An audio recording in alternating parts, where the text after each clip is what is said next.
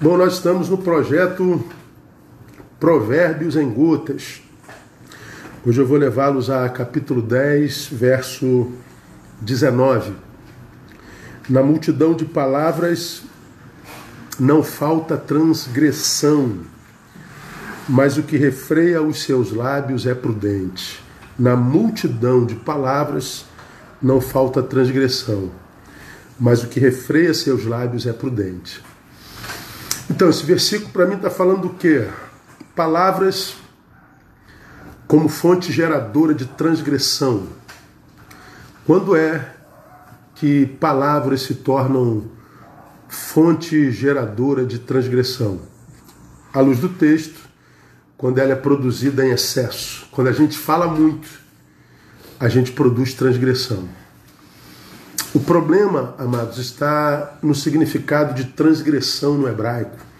A palavra no hebraico, de onde se tira transgressão, na verdade são várias palavras. Uma delas, essa aqui, é a palavra avirá, com H.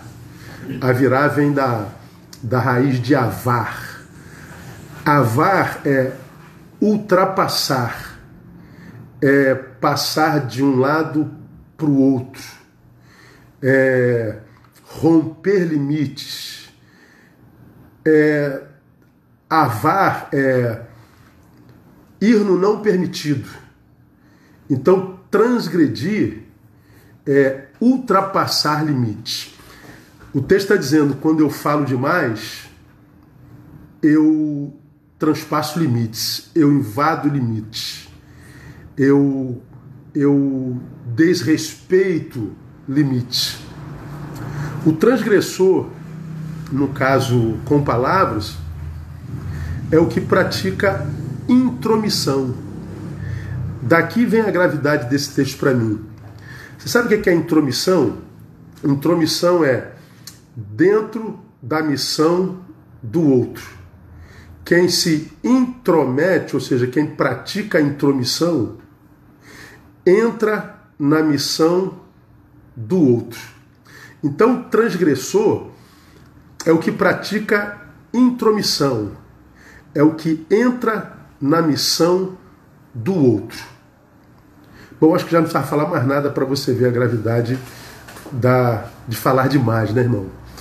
Por que, que o transgressor, o que fala muito, é condenado na palavra? A Bíblia diz que não há esperança para o transgressor. Ah, ele, o que fala muito comete transgressão e ele é condenado por isso, porque ele invade missão alheia. E por que, que o transgressor, o que fala muito, é condenado na palavra? Por algumas razões. Primeira delas, porque nele, no transgressor, ou seja, no que se intromete, no que fala muito, nele, a possibilidade de matar é muito maior. Por que muito maior? Porque o transgressor, o que intromete aqui no texto, não é o que fala muito, é. A Bíblia diz, Provérbio 18, 21, a morte e a vida estão no poder da língua. Então, quanto mais eu falo, quanto mais eu me intrometo, quanto mais eu invado histórias e missão, missões, quanto mais eu transpasso limites, mais há em mim a possibilidade de matar. Então, eu sou um assassino de reputações em potencial. Eu sou um assassino de afetos alheios em potencial. Eu sou um assassino de, de sentimentos alheios, de espaços alheios em potencial. E a Bíblia não diz só que a morte e a vida estão no poder da língua. Diz que a língua, pela boca de Tiago, é um órgão inflamado pelo inferno. Então, se há um contato com o inferno no nosso corpo, esse contato é feito através da língua. Então, eu diria para você, irmão, que vive se metendo na vida alheia, você que vive se intrometendo na missão do outro, você que vive dando opinião que não foi pedida, você que não suporta viver em si, tem que invadir o limite alheio, você que vive gastando tempo precioso da vida em páginas alheias, em histórias alheias, denegrindo gente que você julga conhecer através de uma frase, gente que você julga conhecer porque viu um vídeo de dois minutos, gente cuja missão você invade sem ter conhecimento pleno de causa. Saiba, provavelmente você seja alguém que vai acumulando mortes na tua história. E eu acho que tem muita gente cuja vida atrofiou, porque tem gerado morte na sua história sem saber. Por quê? Porque fala demais, tecla demais, se intromete demais e não sabe, olhando para trás, quantos cadáveres estão na sua história que você nem sabe, simplesmente porque você fala demais. Por que, que quem fala demais é transgressor e é condenado? Porque nele a possibilidade de matar é muito maior. Mas, por que, que ele é condenado? O que fala demais? Porque se ele não mata, ele deturpa caminhos. Lembra de intromissão? Estar dentro da missão do outro.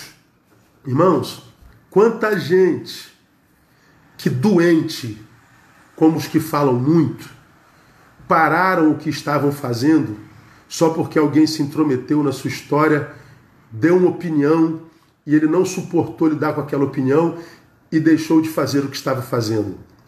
Quanta gente, por intromissão alheia, abriu mão da própria história por achar que estava errado e acabou fazendo outra coisa ou deixando de fazer alguma coisa. Ou seja, teve a sua história, o seu destino deturpado por causa de alguém que fala muito e se intrometeu na história. Quanta gente perdida na vida, quanta gente sem, sem sentido na vida, por quê? Por causa de uma palavra maligna, por causa de uma intromissão e de uma opinião não pedida. Nós vivemos, amados, lamentavelmente, nesse tempo invasivo.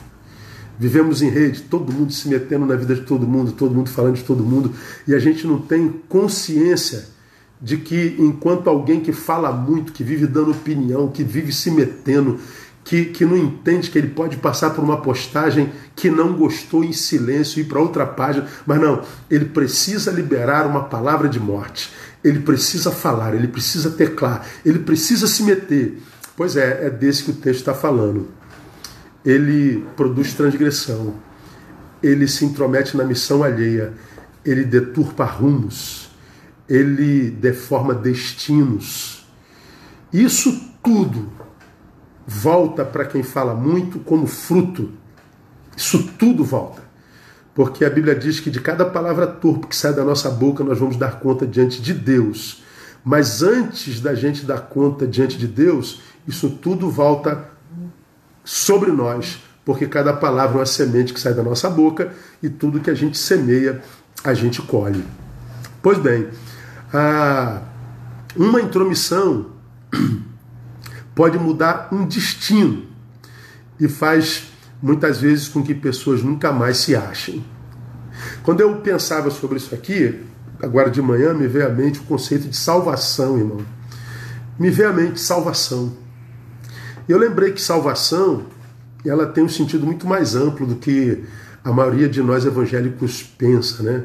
Alguns de nós acham que salvação é só é, ir para o céu. Também, mas salvação ela tem uma amplitude maior na minha concepção. Quando a gente é alcançado pela salvação que é em Cristo, primeiro, nós somos salvos da perdição eterna. Sim, o nosso destino eterno está delimitado. Estamos salvos da perdição eterna. Portanto, estamos livres da ira de Deus, salvos da ira de Deus. Então eu sou salvo da perdição eterna, porque salvo da ira de Deus. Mas também eu sou salvo do outro. Eu sou salvo da dependência da opinião alheia. Eu sou salvo de ser um produto da projeção alheia. Eu sou salvo da dependência do reconhecimento alheio. Eu não sou salvo da perdição eterna só. Eu não sou salvo da, da ira de Deus. Eu sou salvo da intromissão do transgressor, mas também sou salvo de mim mesmo, de me tornar alguém tão frágil, mas tão frágil, cuja missão seja deturpada por um intrometido, por um transgressor que fala muito. Deu para entender, meu amado? Então a Bíblia diz: na multidão de palavras não falta transgressão. Ou seja, não falta quem invada limites, quem se intrometa em missão alheia, deturpe destinos e mate projetos de Deus para a vida de alguém. Por isso que a Bíblia diz também no mesmo texto: o que refreia os seus lábios é prudente. Ou seja, ele não semeia com palavras em abundância, primeiro porque ele tem amor próprio. Ele sabe que vai colher o que plantou.